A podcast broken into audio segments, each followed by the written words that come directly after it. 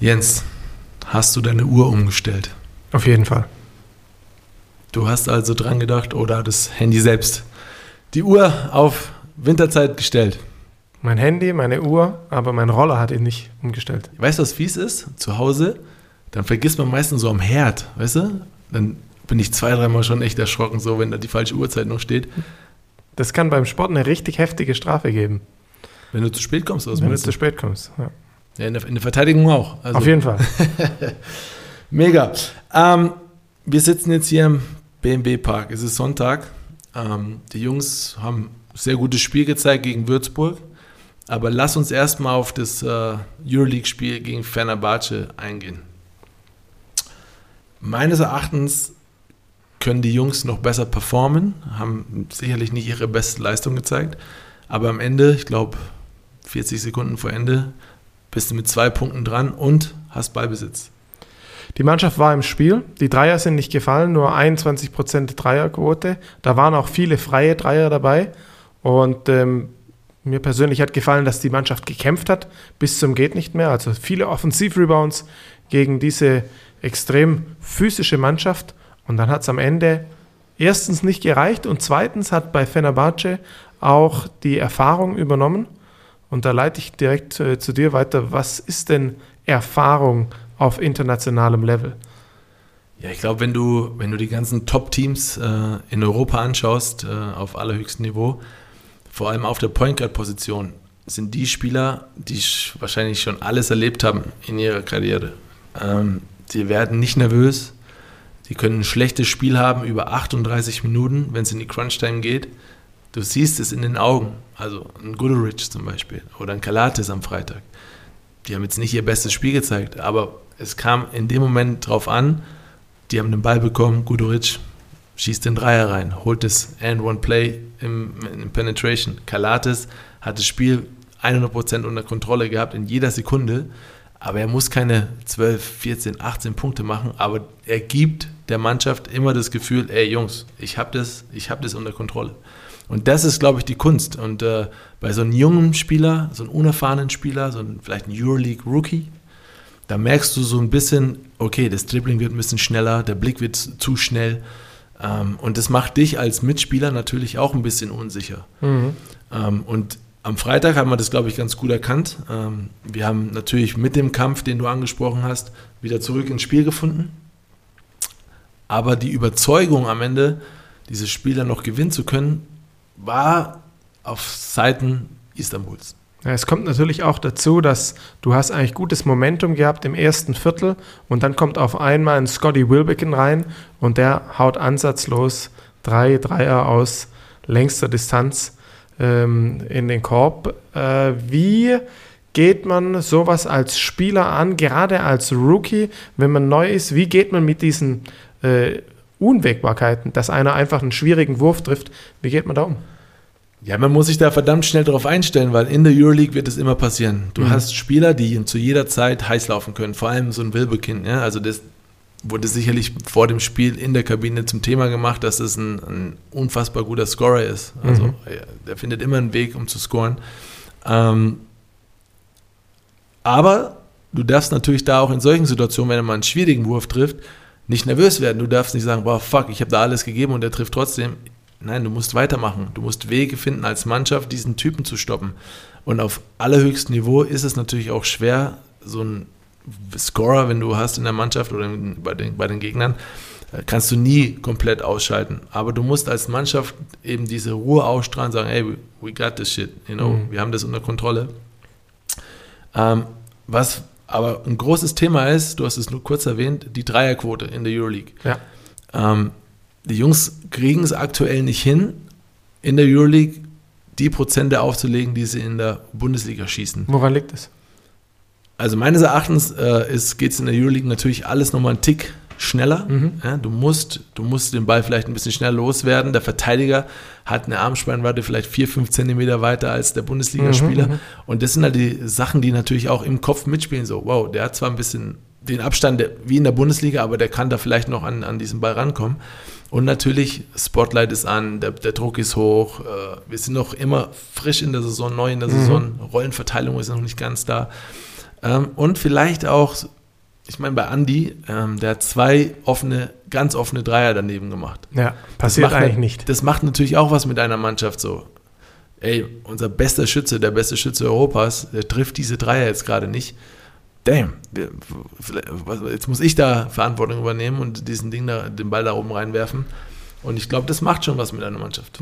Du hast gerade Armspannweite angesprochen, die hat uns beim heutigen Spiel, also wir zeichnen Sonntag direkt nach dem Spiel auf, ähm, die hat uns geholfen, weil wir haben sehr viel im 1 gegen 1 verteidigt und die Würfe von den Würzburgern sehr schwer gemacht, wieder eine sehr gute Defensivleistung, äh, unter anderem Serge Ibaka, der im Switch dagegen Livingston verteidigt hat. Deine Eindrücke, was denkst du zu dem Spiel, wie, wie hat es die Mannschaft heute gemacht? Ja, der hat es wieder gut gemacht. Also ähm, ich glaube, ähm, das war ein, äh, ein Sieg, wie man sich ihn wünscht, glaube ich, in der Bundesliga. Mhm. Ähm, da siehst du halt auch den Unterschied zur Euroleague. Ja? Also da sind wir quasi der, die, die Mannschaft, die Euroleague quasi Erfahrung mitbringt. Die Würzburger müssen sich auch natürlich auf uns irgendwie einstellen und solche Gegner tun sich natürlich schwer, wenn wir länger sind, schneller sind, dynamischer sind, athletischer sind.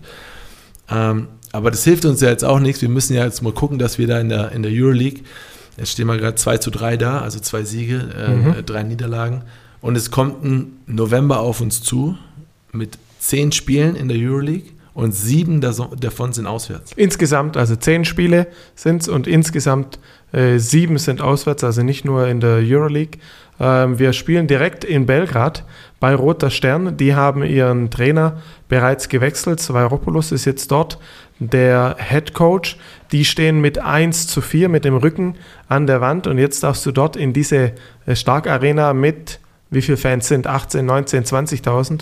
Und mich würde interessieren, ähm, gerade auch mit in Hinblick auf, diese, auf diesen November, was ist denn so schwierig, auswärts in Europa zu gewinnen? Was ist deine persönliche Erfahrung?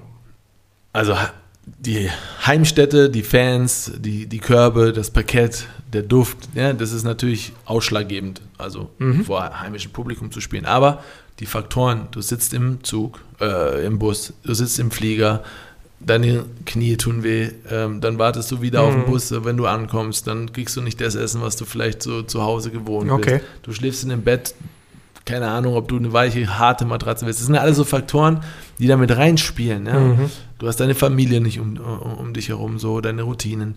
Und dann kommst du natürlich in der Halle, die eineinhalb Stunden, eine Stunde vor, vor Spielbeginn schon voll ist voller Zuschauer Mhm, und die mhm. fangen an, diese, diese Lieder zu singen.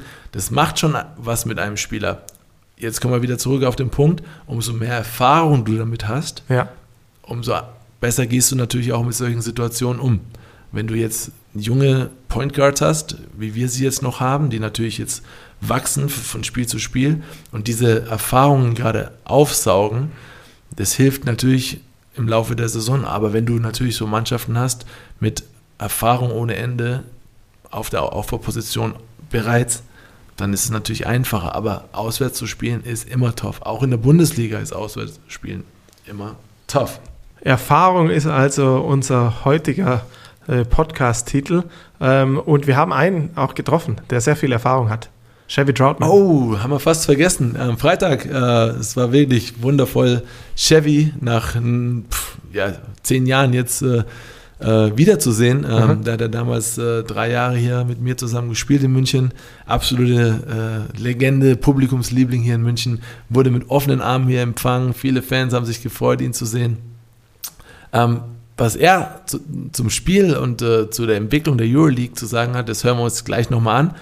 Aber auch, dass er gerne für die FCBB All-Stars gewählt werden würde. Also denkt da mal dran, vielleicht habt ihr da so eure Starting Five, die ihr gern wählen würdet. Ähm, gib mir du zwei Spieler, die du wählen würdest aus der FC Bayern Vergangenheit. Malcolm Delaney. Ähm, Keinen aktuellen. Kein aktuellen. Ja. Äh, Othello Hunter. Hunter. Mhm. Weil er ein geiler Typ war auch, gell? Ja, du brauchst einen, du brauchst einen guten Verteidiger, du brauchst einen, der Rim Pressure kreiert, also der auch im hohen Basketballalter noch hochspringen kann und die alley verwandelt. Also Hunter würde ich mit, mit reinnehmen. Ja, cooler Typ. Chevy, after 10 years or nine years, you're back in Munich watching a EuroLeague game. Um, how did you enjoy it? Oh my gosh, I felt like I should be on the court, but I know that I should not because these guys are freaking. They're legit. They're high level, very, very uh, fine tuned athletes that are out there on the court. And uh, how do you see the the EuroLeague level on like physicality, speed, and shooting? Oh, tonight's game, everybody seemed like they was all locked in, like they knew what they was doing. There was a whole lot of professionals on the court, and you knew they was there for for business.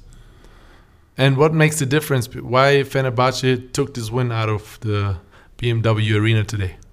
They didn't. They made less mistakes. I think that they was hitting the the glass a little bit earlier and harder.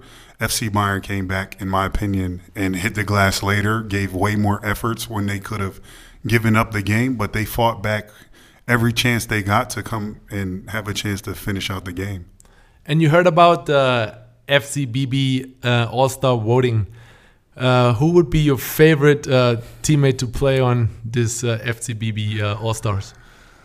Oh my gosh, there's so many. Can name you, one or two of it? Um, Malcolm Delaney's up there.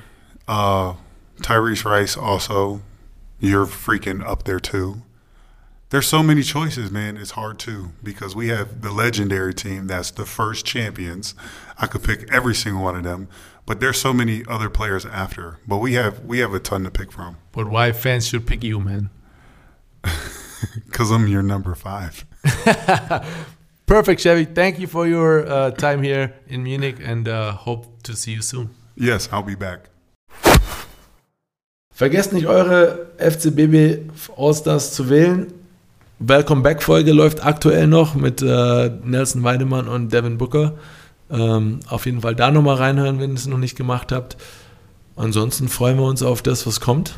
Vielen Dank, Jens. Herzlichen Dank, Steffen, für das Teilen von deiner Erfahrung.